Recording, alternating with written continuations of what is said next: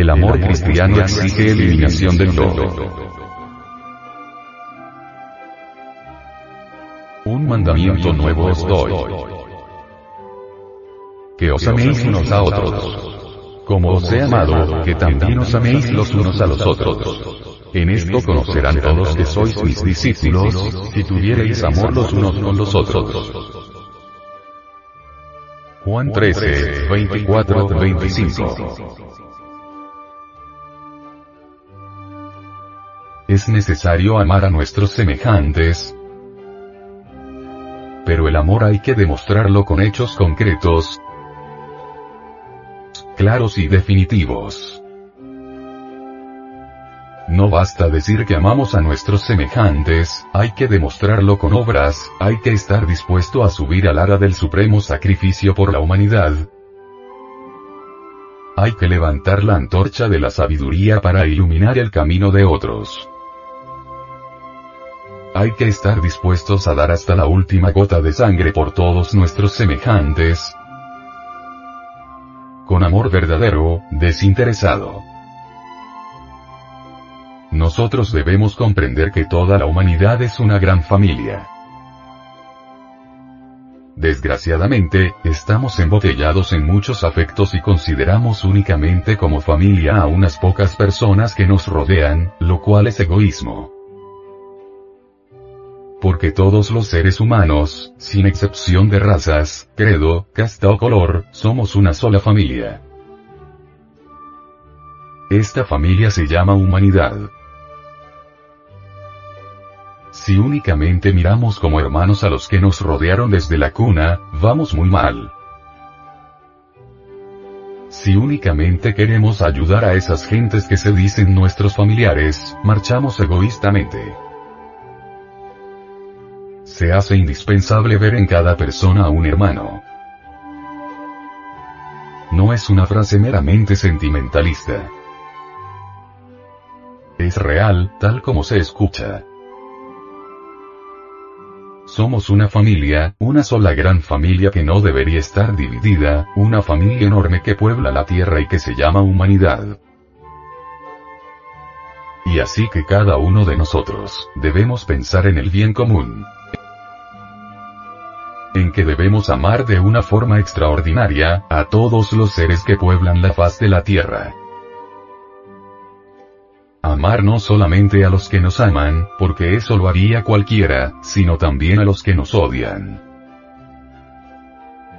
Para amar no debe existir en nosotros eso que se llama odio. Hay gentes que destilan y beben su propio veneno, y sufren lo indecible. Eso es grave. Uno no debe ser tan tonto. Aquel que está destilando y bebiendo su propio veneno, es un estúpido. Aquel que se ha forjado un infiernito en su entendimiento, es un necio. Uno tiene que analizar que lo mejor es amar, pues si uno hace de su mente un infiernito, no es dichoso jamás. Las gentes están todas llenas de resentimiento, y eso es gravísimo, porque donde existe el yo del resentimiento, no puede florecer el amor. No hay quien no tenga resentimientos. Todo el mundo guarda, en su corazón, palabras, hechos o sucesos dolorosos. Naturalmente, sus secuencias o corolarios, son los ya consabidos resentimientos. ¿Qué ganará el que carga eso? En ese sentido, no sabe amar, es revanchista. El que odia está muy cerca de la maldición. Hay que saber comprender a los demás, aprender a mirar el punto de vista ajeno, si es que queremos saber amar. Las gentes son incomprensivas. Las gentes no quieren entender a otras gentes. Sencillamente porque no saben ver el punto de vista ajeno. Si uno se sitúa en el punto de vista ajeno, aprende a perdonar, aprende a amar. Pero si uno no es capaz de perdonar a nadie, no sabe amar. Ahora, perdonar en forma mecanicista, no sirve para nada. Uno podría perdonar, sencillamente porque aprendió de la doctrina gnóstica que se debe perdonar, pero eso es automático, no sirve. En el fondo continuará con el mismo resentimiento, con el mismo odio, y hasta con el mismo deseo revanchista sofocado o reprimido. Cuando se dice perdonar, esto implica una eliminación. Uno no puede perdonar si no elimina el yo del resentimiento, si no desintegra el yo del rencor, si no se reduce a polvareda cósmica el yo de la revancha, el yo que quiere sacarse el clavo, etc. Mientras no hayamos eliminado tales yoes, a través de la comprensión y con el auxilio de nuestra Madre Divina particular, no es posible que de verdad perdonemos. Y si damos perdón sin eliminar, este es automático y perdón automático no es perdón. Hay que sincerarnos consigo mismo, si queremos saber amar. Si uno no se sincera consigo mismo, no puede amar jamás. Amar implica un trabajo psicológico dispendioso sobre sí mismo.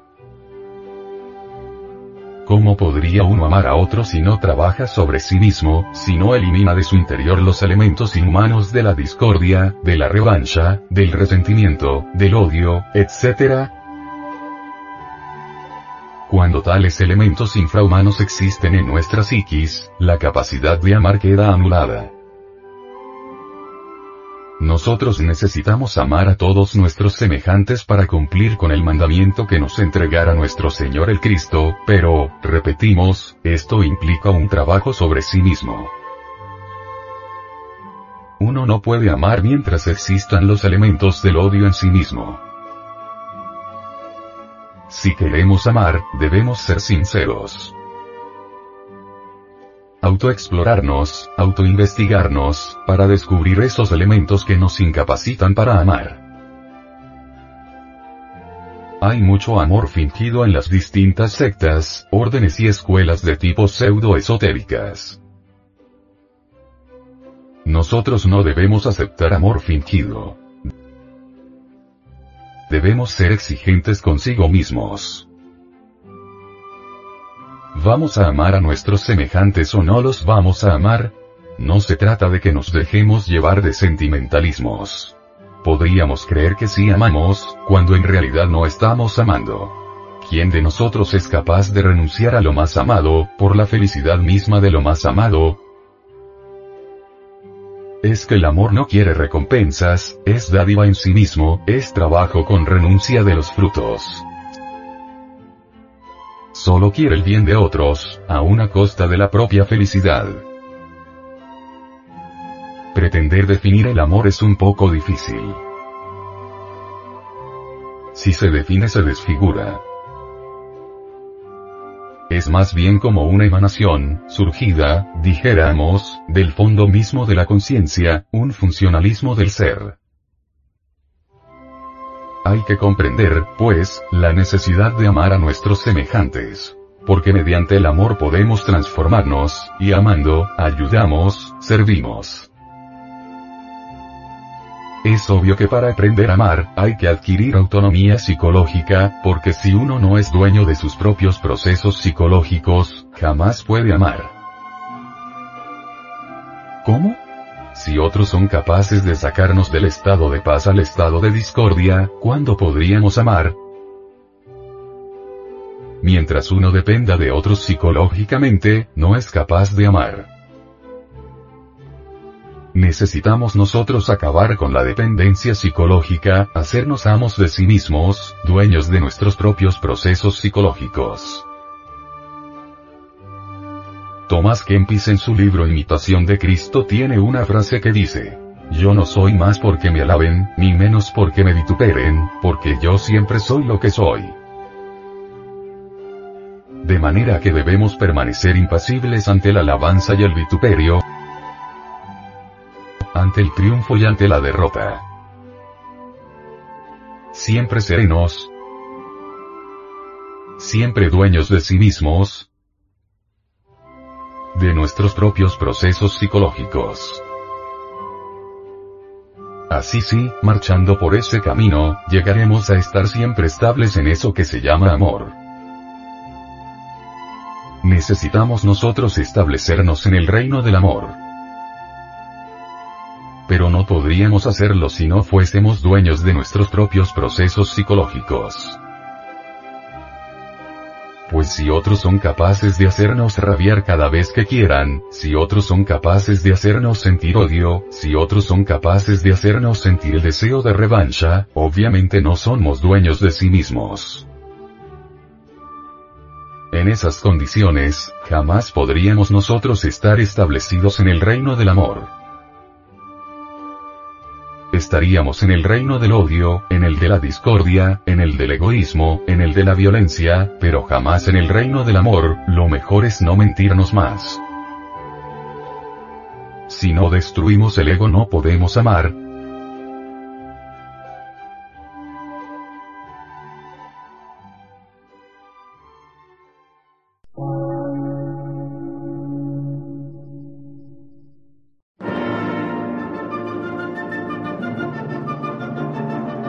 Emisora, gnóstica, transmundial. Por una nueva civilización y una nueva cultura, sobre la faz de la Tierra.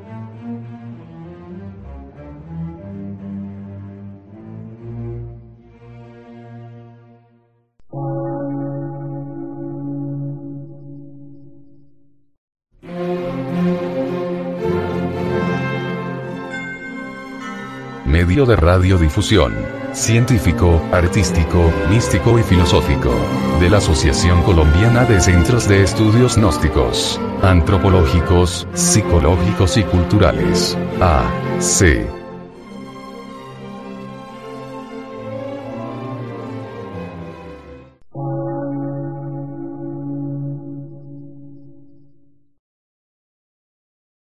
Lectura en movimiento. Difusión sin fronteras.